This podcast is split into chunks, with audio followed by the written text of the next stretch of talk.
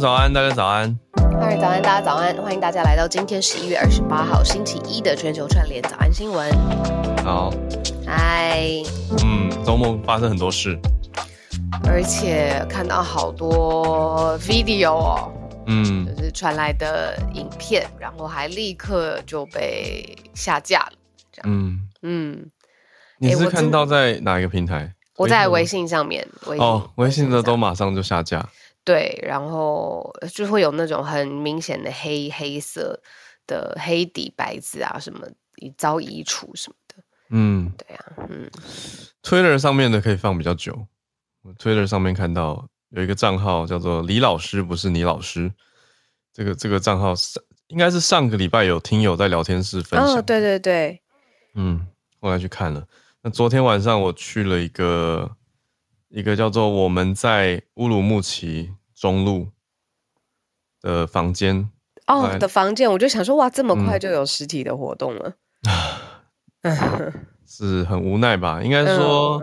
昨天的那个心情就是开这个房间的人是希望可以把消息传出去，可是又希望大家不要太高调，因为会怕自己遭殃，嗯、自己被针对，很矛盾的心态。对，而不只是这个房间而已，是有两个听友也都传了他们从上海拍的照片跟影片给我，可是他们就是拜托我不要上传。对，我说为什么？他们说他们说可以反推，可能会被反推出来。到他们。对，他说可能也许现场有摄影机在捕捉一些画面，那到时候他用这个照片的位置反推说，哦，你这个从看起来是从高楼往十字路口拍的，嗯、我就反推你是几楼，那这是谁的住户？那到底就是会有人就责啦。那另外一个人在街头拍的影片，他也是说不要上传，也是怕一样的道理，就是怕被反推，就是这么的恐惧。可是恐惧他们有来由，也可以理解他们恐惧的源头。嗯、但我们今天没有这些包袱，嗯、觉得刚好可以用这个机会把这个事件梳理一下。对啊，对啊，嗯。嗯，等一下，我们的第一题就是这个了。对，马上马上就要说了。对，可可是周末还有一件，嗯、呃，就是我们的地方选举终于，对对呀、啊，呃，敌定，然后呃，看见蓝营绿营的支持者完全翻转嘛，嗯，对呀、啊，嗯、那最后因为民进党实在是这个票数啊，最后的现实啊，悬殊差距实在。过大，嗯，那呃，民进党的党主席现在也辞职，也就是我们的蔡英文总统不再兼任民民进党主席，嗯嗯，原本行政院长口头上面也请辞了，但是遭到未留嘛，就是苏贞昌现在还是留在阁内阁内，然后担任行政的首长，要继续推动政策，嗯，对呀。那我昨天就有跟浩尔讲说，就是有一件可以跟大家聊的事情。我们昨天晚餐的时候也在跟朋友聊，就是说，这其实它不是层级拉到像总统选举这么高的对这种高度的选举，但是其实国际的媒体是非常非常关心，用了大大篇幅，而且是大量的注意力在看，就是这一次台湾的地方民情，他们会认为这个字是反映人民真实的心声。嗯，那我这边有看到几则，就是尤其是刚刚来到台湾的呃媒体记者朋友在写这一次的地方选举，当然就是要替他们的外国的媒体服务嘛，因为他们就是替外国的媒体来写关于台湾有关的故事，这样子对报道台湾。那因为最后的选举出炉，呃，最后的确是蓝营获胜，但是在他们的心目当中呢，这是呃，他们一直用一个字叫 Pro Beijing KMT，就是。呃，倾向北京的，呃，态度上面迎合北京的，或是偏偏向北京意识形态的国民党大获全胜。然后他在他们的笔下，这是反映了呃大部分呃人民的心声。也就是说呢，地方选举有的时候大家的考量其实就是施政的满意度跟大家的经济的水平或者生活上面的满意度，到底前一阵的执政党有没有给他们，或者是执政的在位者有没有给人民。呃，满意的交代，但是呢，这样子的选举性质，在国外的媒体朋友里面，部分的媒体朋友里面，其实反映的是一个统独的问题，一个是两岸倾向的问题，因为他们在笔下，他们被写成说，我们被写成说，呃、嗯，台湾的民情其实是呃倾向北京的声音，反映出来这样子的的舆论。嗯、我我其实觉得蛮偏颇的。就是我觉得外媒的角度有有点偏，而且都长期以来是把台湾当成是中国议题的配菜。哦，对，然后又在这个呃选举上面来看看这个配菜现在是呃酸一点，倒向哪一边？对对对对，那口味有没有变啊？我就觉得嗯，就是有点扁平吧，就是。到现在还在还在一直 pro 北京 KMT 跟 pro Independence DPP，那那那白的呢？民众党都没有提到啊，没错，就是、嗯、对啊、嗯，所以其实这次我觉得，我觉得外媒看台湾，说实在的，前一阵子不久前，其实报道者的 podcast 有做一集，我就觉得还蛮好的，他有尽量比较平衡的去呈现。许多新的外媒来台湾的时候，其实没有那么了解。对，没错，在地的状态。没错，刚刚来的像 Daisy，我们聊天室就是说，哎，可能刚刚来还没有那么了解台湾的选举。嗯、其实不同的层级有不同的议题，嗯，呃、操不能说操作，但是有不同的议题的关注延伸。对，对没错，嗯，嗯，那不是每一件事情在人民选票当下，其实都跟统独哦，我在反映我的统独的意识，其实没有吧？嗯、对。对吧？就是地方，你觉得做的好跟不好啊？有的时候是用，我一直在思考这件事情。有时候他是用删去法，就是也许他觉得觉得当政的这个人做的不好，那他就删去以后觉得说啊，那就换人做做看吧。他也不是说，你知道他这种删去法的逻辑来投给别人，而不是特别喜欢谁谁谁，所以一定要投给谁谁谁。我我觉得这也是一种选举选举的逻辑，对啊，嗯嗯嗯，对啊，对。啊，聊天室有人说，就像我们看别人的其中选举看不懂一样，就是，对，的确是很没有在当地的政治文化、呃、嗯、生活文化浸泡很久，是很难完全掌握的。那这一次的的确就是说，外媒把这一次台湾的选举，我们刚刚过去的这个选举，嗯、拉的层级拉得非常高了，不论是你投注的心力啦，它牵涉到的统独的意识啦，或它报道的篇幅。我是觉得过高啦，就层级拉过高，而且有一点偏误的解读。嗯，但是可以反映的是，有一些听友也很真实的讲出来说什么哦，这次为什么会选出一些贪污？我看我们社团大家在讲嘛，就是有曾经贪污或是前严重前科的候选人还是当选了，他们就觉得愤愤不平啊，等等等。我就想到我们之前有一次跟菲律宾连线，还记得吗？我们那个时候也是问在菲律宾的听友说，为什么菲律宾会选出贪污前科的？的总统对对，那当时的答案是说，政治人物有点像艺人，有点像网红，所以在菲律宾的观点，我当时就想说哈，对，但这次我们选出来以后，我就觉得呃，其他国家看我们可能也是类似的感觉吧，有点无奈啦，有点，而且有一些地方的选举结果，我是跌破眼镜，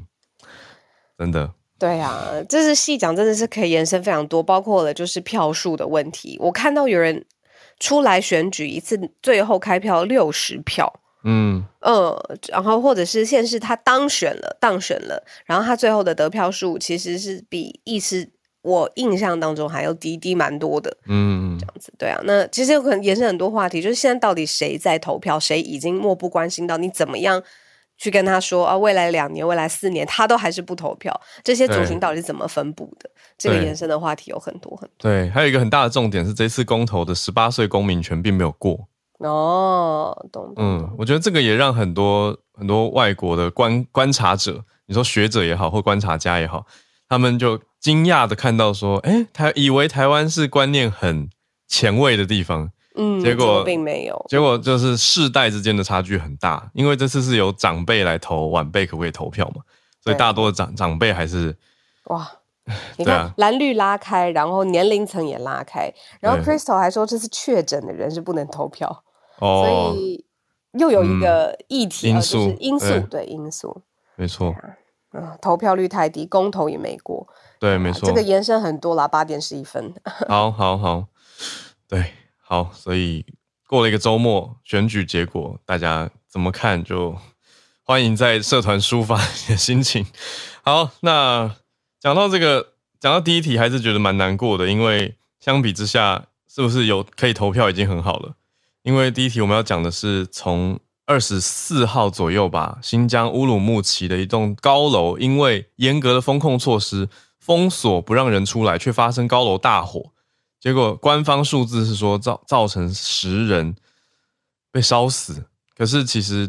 有各方的消息在讲的是说，实际上的伤亡人数是更高的，甚至还有一些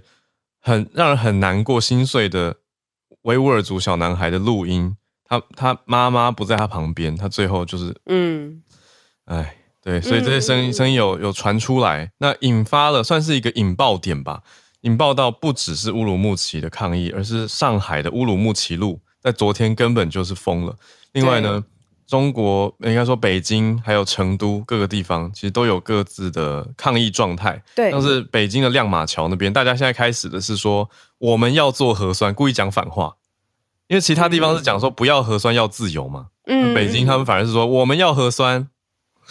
就是用反讽的方式，你也不能抓我啊！我讲的是你支持的论述啊。但是大家知道那个，当然那个酸味是很重的。对对对，对，而且各地现在有一个共同的象征，是拿着一张 A 四的白纸横放。嗯，对，就拿在手上空白的纸，上面什么都不要写，那就是一个叫做白纸运动。那么抗议的主要的原因就是官方过度防疫啊。那白纸上面也是因为什么都没写，你也不能抓他吧？他没有写，就是呃，真的是反抗权力啊，或反抗政府啊，反抗现在的法令这样子。其实，其实最核心就是当初乌鲁木齐发生的事情，就是防疫过当的政策，消防车根本进入不了那栋大火附附近的。大楼，然后来进行救灾。嗯，对。那这件事情结果，像刚才浩尔讲的，就是说，在上海、北京、武汉、成都都引发了各种规模不等的大大小小的聚集活动。那口号喊的也是反对独裁，或是要人权，不要终身制。当然讲的是现在习近平，他是不是要称帝呀？是不是他永远都会是国家主席？那呃，他们的还要戴口罩，然后但是打手持白纸。嗯，然后是希望说，可能上千人，然后广告的旗帜等等都不要出现任何再让他们受伤害的的字眼或留下证据，嗯、但是白纸就是表达他们抗议的声音。嗯，我会分享我昨天去那个房间有观察到三大派的类型。嗯，一种是觉得抗议有什么用，最终还不是会回归日常。嗯、对，他他就讲就是很悲观，就觉得说只要北京官方。今天解封了，他说大、嗯、他觉得这种派这一派的声音就觉得大家就会像没事一样，对，因为大家还是要日常，还是要过平常的日子，不想要惹事情。那第二派是酸溜溜，就觉得说你们现在终于懂香港了吧？我也觉得啊，这种心态是你怎么现在才懂呢？你看香港都已经经历过两年、两三年这样子的心态了。有人说你现在终于懂香港了吧？然后有人说你现在终于懂新疆的集中营到底多惨烈了吧？懂，就是说有一种看以前都不相信，但现在已经这样才爆发。嗯，那第三种其实还是最多数，就是一种无奈，但是带着一个希望去低调的抗争。我觉得是最多数的、嗯、低调的抗争，知道可能没有具体的行为，呃，就是。改变具体的行为，改变，但是还是要表达一下自己的声音。对，我觉得光是上街头举白纸已经很勇敢，因为是抱着被抓的风险。对呀、啊，而且我们有听友是目击者，因为昨天传出说上海的乌鲁木齐中路这边有警察无差别抓人。那听友听友是对听友是告诉我，他他没有不敢保证说是大规模的无差别，但他确实有看到一些人被送上警车。嗯，对，就是警察拉起了封锁线，就在那边站一排，变成一个人墙。这边可以补充一下，嗯、就是上海，在上海有一条路，真的就叫乌鲁木齐路，没错，而且很长，它有北应该有北路、中路、南路吧？那主要主要昨天是乌鲁木齐中路，可是最后传出来的照片是，当地当局甚至把乌鲁木齐中路的路牌拆了，对，就让你没有地方可以聚集。而且也不想要再引发敏感神经吧，我看起来是这个样子，就是说这两件事情，那又在上海，然后又是这个地标，就是路标是这样子写的，他干脆就把这个路标眼不见为净的，让大家也不知道要在哪里，对，就是继续延续这样子的，把该抓的人抓一抓，那把路牌拆了，你来也找不到在哪里聚集，嗯，就息事宁人啊。而且我去上海旅游的时候，去过乌鲁木齐中路，那边是很多质感小店的地方，没错，那是一个文青区，对对对，一区清新的区域这样子。对，然后讲到清新，我觉得这个还有延烧的地方是，有人上街拿白纸抗议，但是学生这次很特别的事情是，各个大学现在要求解封，其实就是针对防疫这件事情，不要再清零了，不要再用这样子严格的控管。嗯。五十所大学已经联署了，就是说他们没有上街，但是学生的心态现在也是五十所大学联署说，希望呃不要再用同样的防疫的政策。嗯，那外面外面就分析说，现在就是中共他到底能够怎么做呢？他如果继续封控，就是引发民怨嘛，因为现在声音这样子用野火燎原，可能有点。大的确，但是的确就是有一点呃承接着呃之前的情绪，然后在不同的城市引爆这样子，但是他也不可能立刻马上开放，这就代表说现在的政府如果因为民意抗议，他又立刻开放，又跟过去的政治文化非常的不同，也是打自己的脸嘛。他们这么讲清零，到二零二三都还有清零，嗯，对啊，有一点下不了台，又没有办法交代。现在大家怕的就是被追究跟镇压了。就是怕说，对，就像小龙你讲的，因为要保持政策的一贯性，还有政府的权威，所以干脆用高压，会不会是一个手段？非常有可能嘛。那大家就是又怕，可是又要争取自己的权利，现在就是这种矛盾的心态。所以就是有拍照片，有拍影片，可是又不是很敢大张旗鼓的上传，或者是低调的私下跟一些朋友分享啊。所以大概是这个状态。那我这边也收到了我们在对岸的听友给的一个提醒。呃，我我真的没办法验证，嗯、因为这个从台湾事实查核中心也查不到。嗯，就是有一个消息他收到的，那他因为人就在中国里面嘛，所以他就说跟大家分享要小心了，就是说有一个互联网的紧急响应通知，意思说，对，从昨天傍晚对到十二月四号在网络上的傍晚会加强这个所谓的。就是加强严格控管啊，意思就是说到时候舆情啊，问你的发文啊、照片啊等等。对，所以这个礼拜可能翻墙会越来越难翻。然后还有就是可能呃上传的敏感字词或者是照片或者是字眼，那个监得到监控啊，或者账号得到的影响也会更大。对，对啊，所以他就提醒大家说，不要在微信、微博之类的 App 里面讨论跟传一些实际的消息。他的意思说可以用别的，这个、嗯，这个。也可能他是两面做法，对，这个可能是吓人的，对啊，然后让大家就害怕，就不要这样子继续的高压说，哎，我们不要再不要再传了，啊、大家就噤声吧。对啊，就就因为有听友，我们没有就是呃怀疑这个嗯把讯息传递给我们的好意，对，可是这个讯息本身之所以出现，它最主要的目的是什么？现在无法得知嘛。对对啊，我只想跟大家说，大家嗯要小心啦。就是要小心，因为你抗争或是私底下传东西有很多方式，可是就是要保护自己的方式，不要让自己危险了嘛。那听友的观察点倒不是乌鲁木齐，他认为新疆的火灾是最后的稻草，前面导火线反而是世界杯，让很多人看到了真实的世界，这是另外一个观点。哦，嗯，真实的世界其实一直都在啊，哎，但要提醒大家的是，如果要要逃的人，要 run 的人。你知道，就现在讲 run 都讲 run 嘛，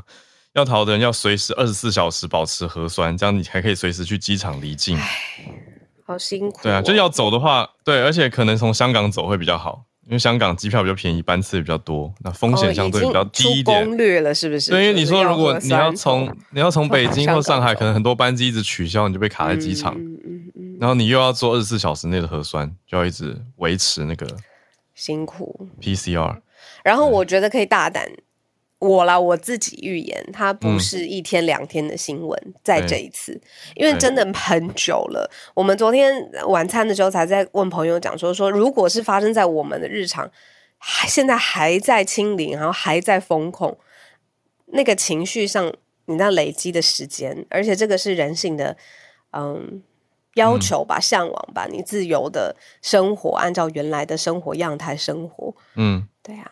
哦，有听友在聊天室补充说，世、欸、世界杯足球赛的点是转播画面，很多人没戴口罩。哦，懂了，懂了，懂了。然后就发现电视台直接把这个没戴口罩的画面切掉，因为不想让人觉得说，为什么他们可以这样子？对，然后我们必须，哦，嗯，理解，对。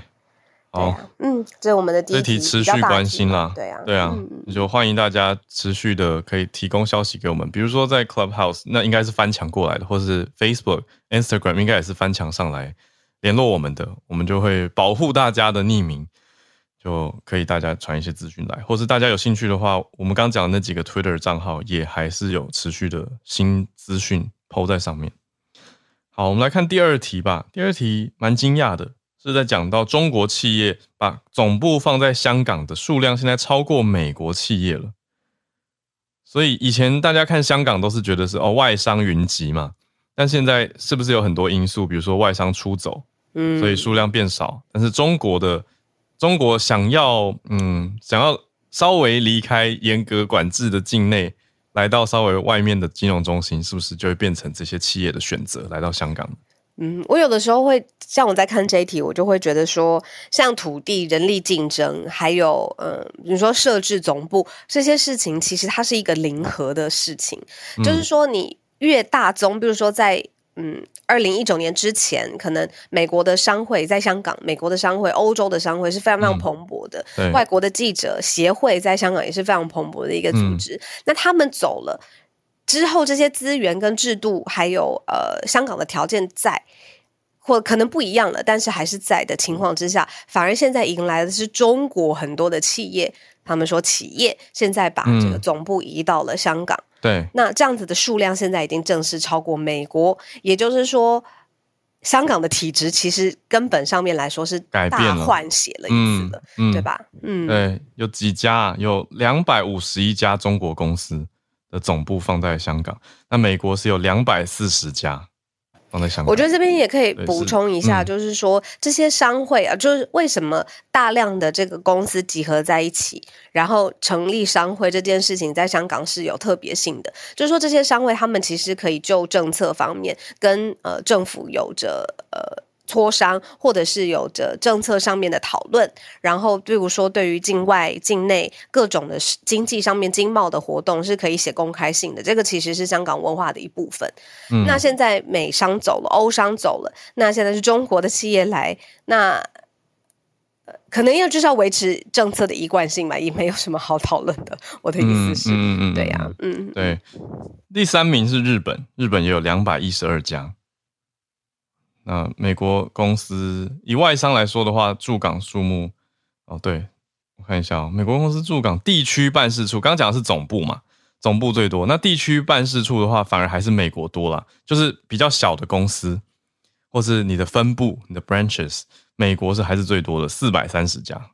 对，刚刚讲的总部是两百多间嘛，那以办公室来说，美国最多，其次日本，在中国，也都是有三四百支铺。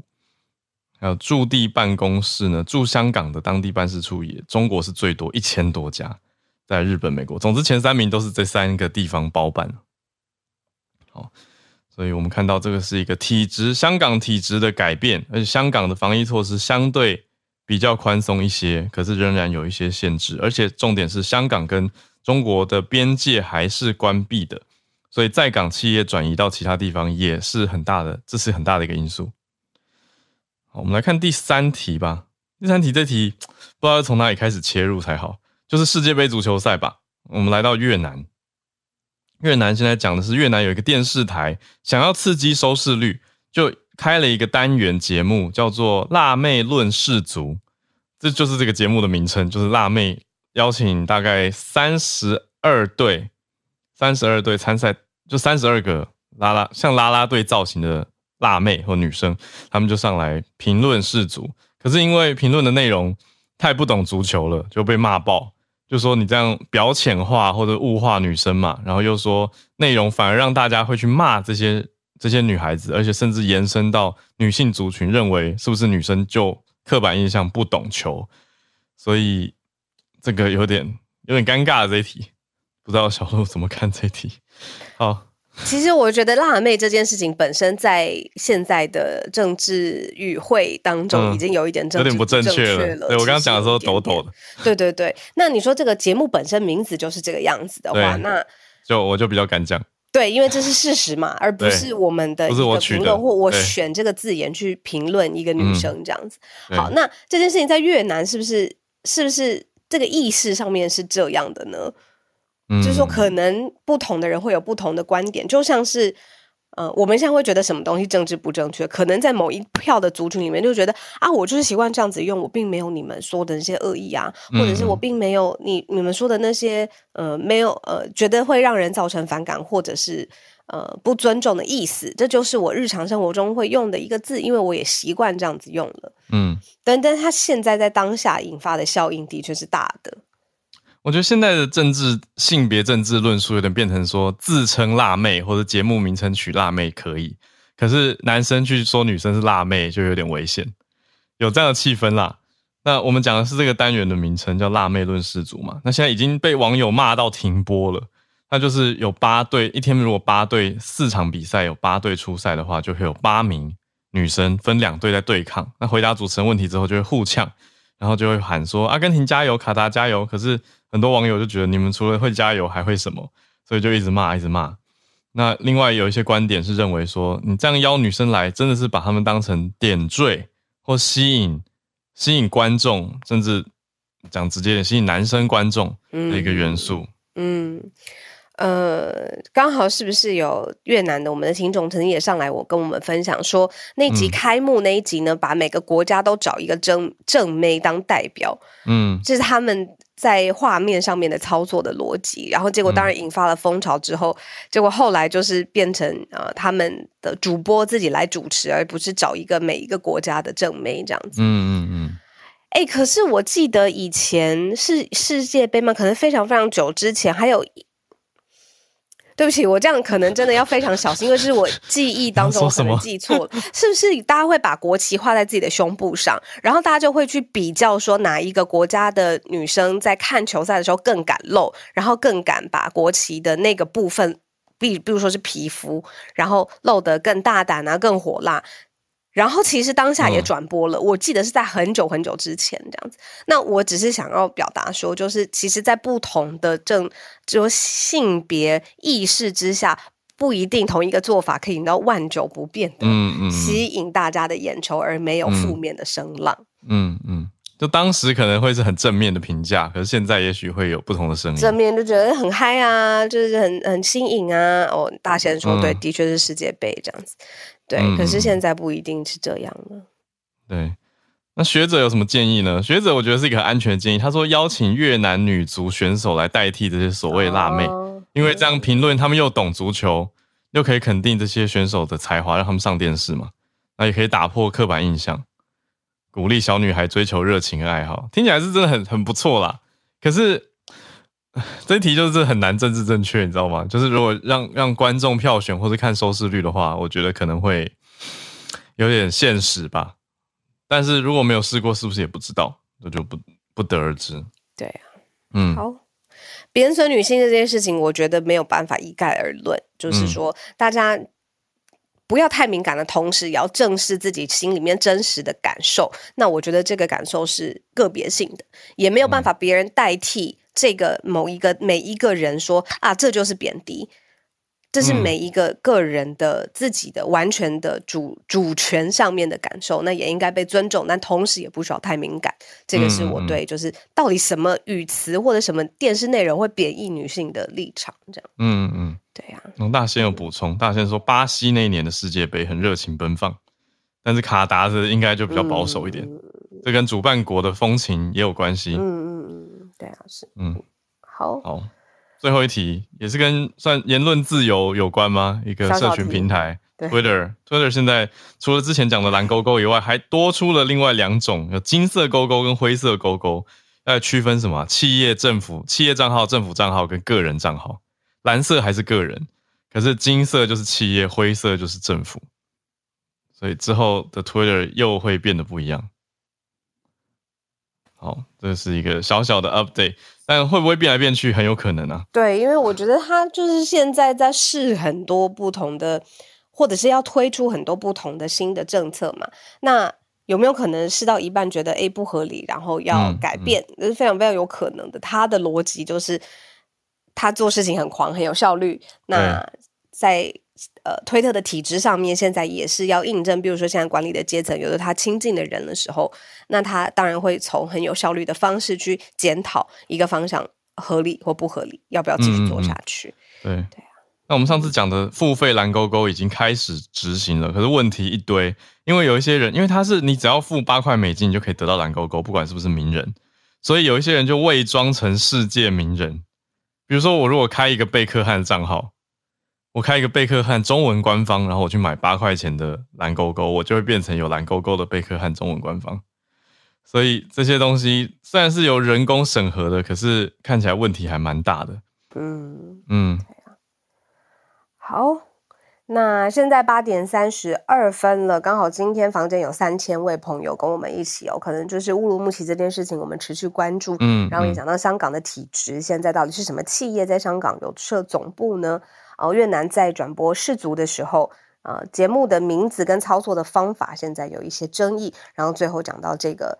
呃蓝色的小鸟，到底它现在要飞向哪里？我们看到它有一个金色、灰色的勾勾。来区别，比如说个人啊、企业的身份等等。嗯嗯，那这是我们今天讨论的四题。现在呢，欢迎大家可以跟我们一起串联来补充自己的看见，好不好？在社群上面，我们有很多地方没有看到的地方。嗯，然后呃，亲身的经历，如果有什么感感受，也很欢迎上来跟我们说说话。对，首先邀请昨天我也看到一起在房间里面，就是嗯、呃，我在我们在乌鲁木齐中路这个房间待很久的。朱小汉，小汉今天有一些补充吗？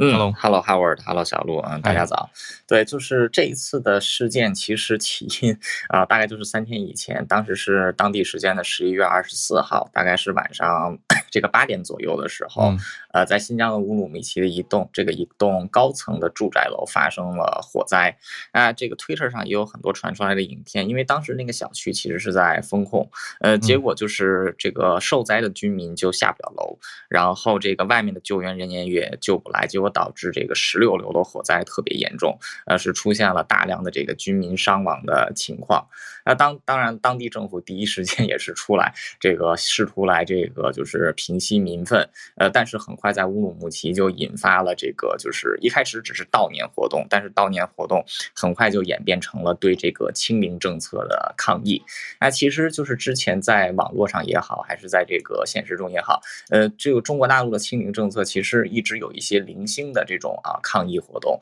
呃，但是这一次乌鲁木齐它的这个就是抗议活动是明显这个规模要更大。那么就是到了这个第二天的时候，就是乌鲁木齐以外，就是整个新疆，呃，其实各地都有出现这种群体性情况。那到了这个十一月二十六日啊，也就是这个二十四小时。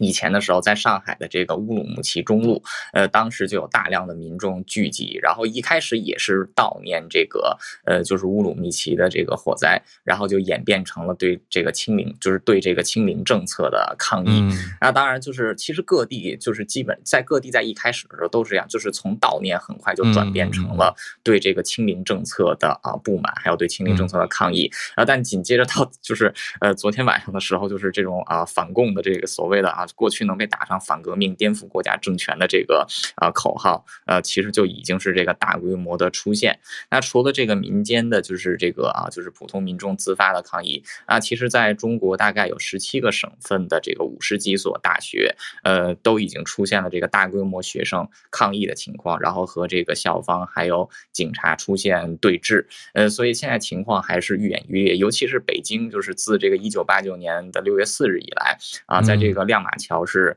呃出现了这个更就是这个有呃三十几年来第一次啊那么大规模的这个聚集，就是嗯。对，就是我在北京生活这个快二十年的时间，呃，我父母也都是北京人，就是只只只应该是只有一九一九八九年的那一次规模，呃，能跟现在要比。那所以就是呃，就这个真真的没有想到，就是几个月就也没有几个月，两个月以前四通桥上的这个彭丽发啊，就是他的那一句口号，呃，居然就能引起这么大的回响。那其实就是大家也都知道，就是中国风控一直都很严，而且这个普遍的印象就是，呃，中国人很老实，就是比较。比较容易被管理啊，但是刚才我在跟朋友聊天的时候就觉得，说这么怂、这么孬的中国人都能被逼成这个样子啊，习近平真的是好棒啊！呃，所以就是现在，对，所以现在我觉得还是就是海外的，就是海外的大家，呃，还是要进行这个关注啊，尤其是现在在这个 Twitter 上，我们也组织起来，就至少说，呃，那些被被那些啊警察带走的人，至少把他们的名字给留下来吧。嗯嗯。嗯嗯，所以这个也希望就是大家能够把信息多汇总汇总，就是不要让这些声音就没有了。嗯，就是这样，谢谢。谢谢朱小汉，我分享一个你你的分享让我想到昨天在房里面有香港的的朋友分享了一个你说自救的方式吗？我听了很难过，可是也很震撼，因为香港朋友他说要怎么自救呢？就是说你要被抓走的时候，你要高声喊自己的名字，而且要发表不自杀声明，就是我谁谁谁我不会自杀，然后让尽量让别人有个记录或者有拍到。这样你被所谓消失的时候，你就还可以回来，因为你有发一个不自杀声明，就不可能会出现在一个很奇怪的状态，就你说横死吗？那我就想说，就是很很壮烈吧。我听到这个就想说，已经到了这个程度了吗？我就想说，是不是我我我的生活过得太平稳了？我我我昨天是非常非常震撼的。那也谢谢朱小汉讲这个啊，就是你刚刚说把名字留下来，实际上的做法。就是要这么的激昂吗？但是如果不喊自己的名字，是不是你就被消失，也没有人知道你是谁？那过一段时间以后，也不知道你去哪了。我觉得这是很严肃跟很难过的一个事情。可是这真的是昨天真真切切听到不止一个香港朋友跟大家分享所谓他们的上街头的经验。那甚至还有人说，昨天啦，昨天那个房间里面有人说他已经喝过茶了。他说。没有那么担心，没有那么害怕的。说喝茶就是喝茶，可是我觉得那个豁达背后带了很多很多的心情，所以，哎，真的很不知道怎么说哎。但就是，我就只能说继续继续串联吧。就是大家要珍惜自己有拥有的，那能够给的资源或者帮忙，就能就能关注就关注，能帮忙就帮忙，大概是这样吧。但是大家都还是要注意安全，我只能这样说。好，我们再继续连线到叶老师。老师好像要讲这次选举的公民权吗？老师早安。早，浩儿早，小鹿早。早。当然，啊、呃，我我先说一下，就是这次听到的，就是说关于那个修宪案，就是事实上，因为它不是公投案，它其实是修宪所谓的复决案。嗯嗯。可是这一次。就是很多人，事实上我本来以为是长辈，但是后来发现说，连跟我差不多年纪的人，当然啦，嗯、可能到我这个年纪，大概也可以算长辈了。就是他们误以为说，这次的修宪案其实是公投案，嗯，所以他们觉得执政党很阿爸，就是说自己的案子就可以绑大选，啊、别人的就不行。哦。哇，对，就是说他们把这个修宪案跟公投案混在一起，想成同一件事。嗯，对对对，所以因为我真的有看到过，甚至年纪比我轻的，也有人公然在那个 Facebook 上面说，诶，执政党很过分，就是自己的案子就可以公投绑大选，嗯、然后别人的案子就不行。哎，对，完全是错误认知啊！可是对，但是。但是这这个好像传得非常广，事实上相不少人知道。嗯，然后另外一个谣言是认为说，只要同意了，就代表以后十八岁就可以出来选议员、选总统。哎，这个也是错的吧？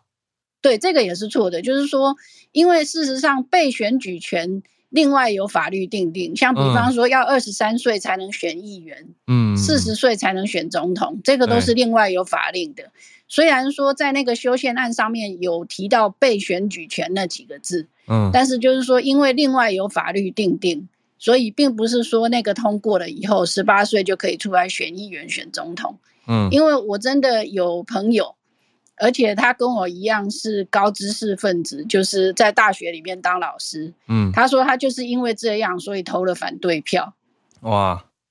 那我觉得非常的吃惊，嗯嗯嗯，对。那还有另外一个谣言，听说是在长辈的 LINE 群组里面流传的非常广的，是说这次的公投案，就是说他们还是认为是公投案，就是说不能给他过，如果过了的话呢，那个中国就会打过来。嗯，这个这个逻辑我没有抓到。对，我也觉得很奇怪，就是说照理说，如果我们可以自己投票。中国就会打过来的话，那早就该打地方选举，对啊，对啊，因为事实上我们已经不知道选总统、选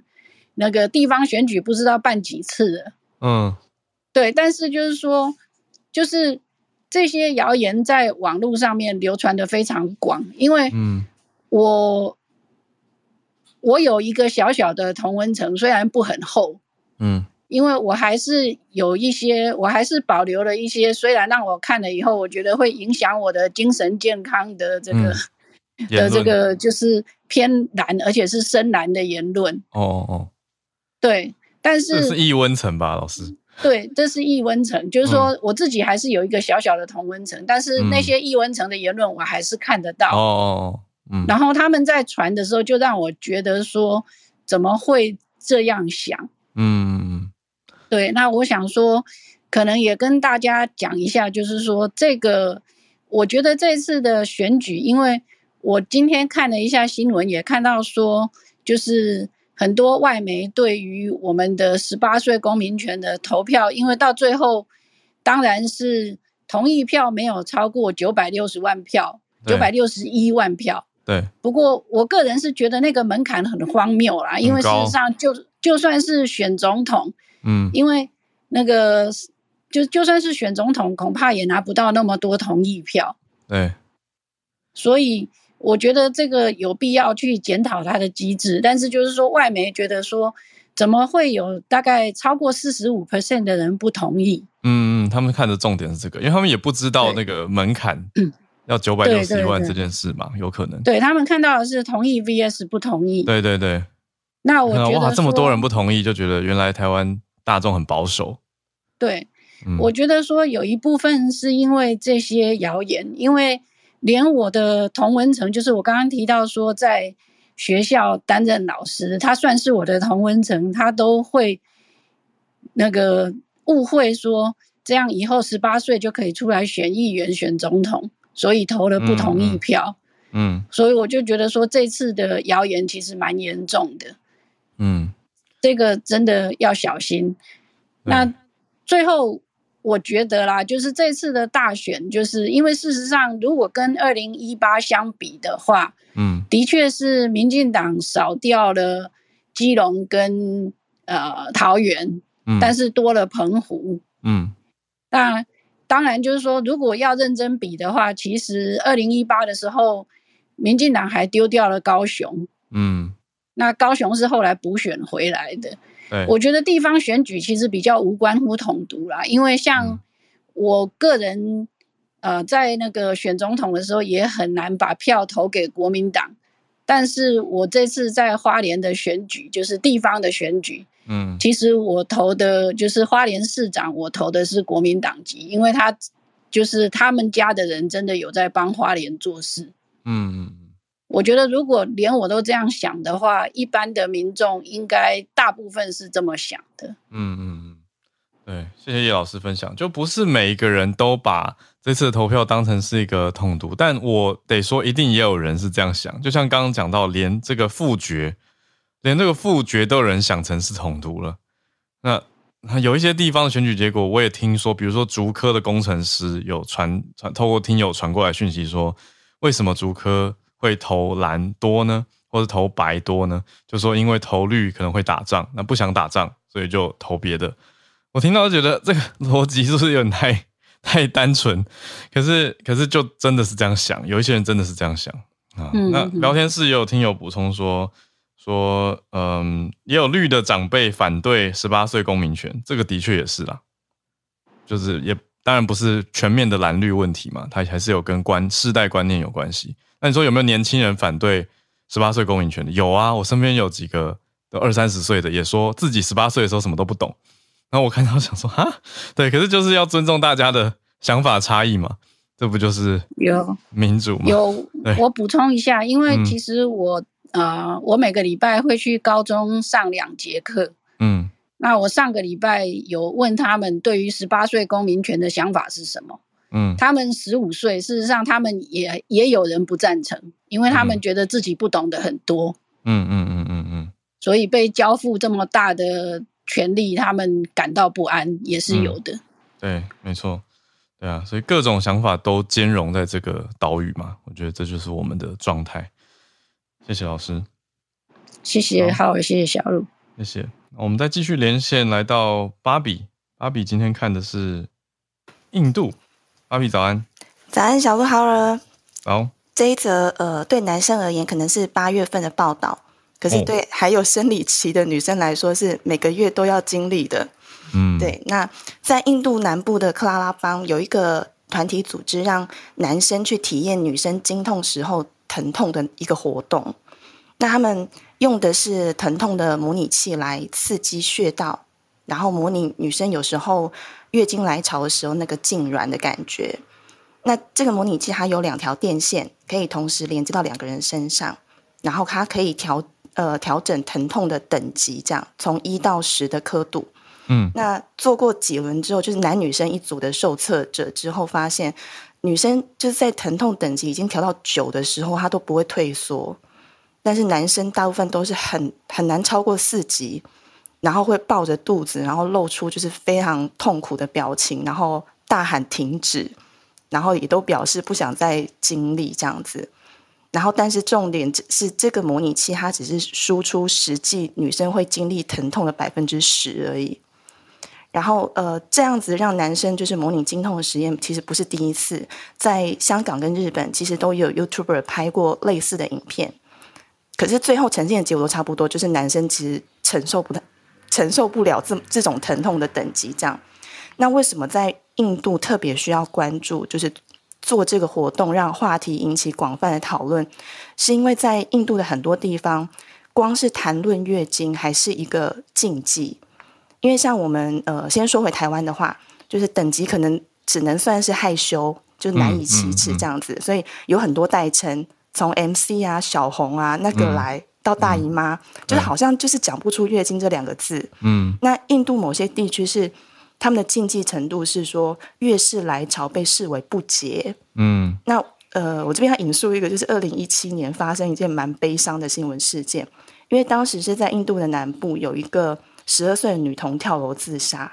那那时候这件事情其实引发了全球的关注，因为呃，还原原因是。她月经来潮的时候，经血沾到了制服跟座椅，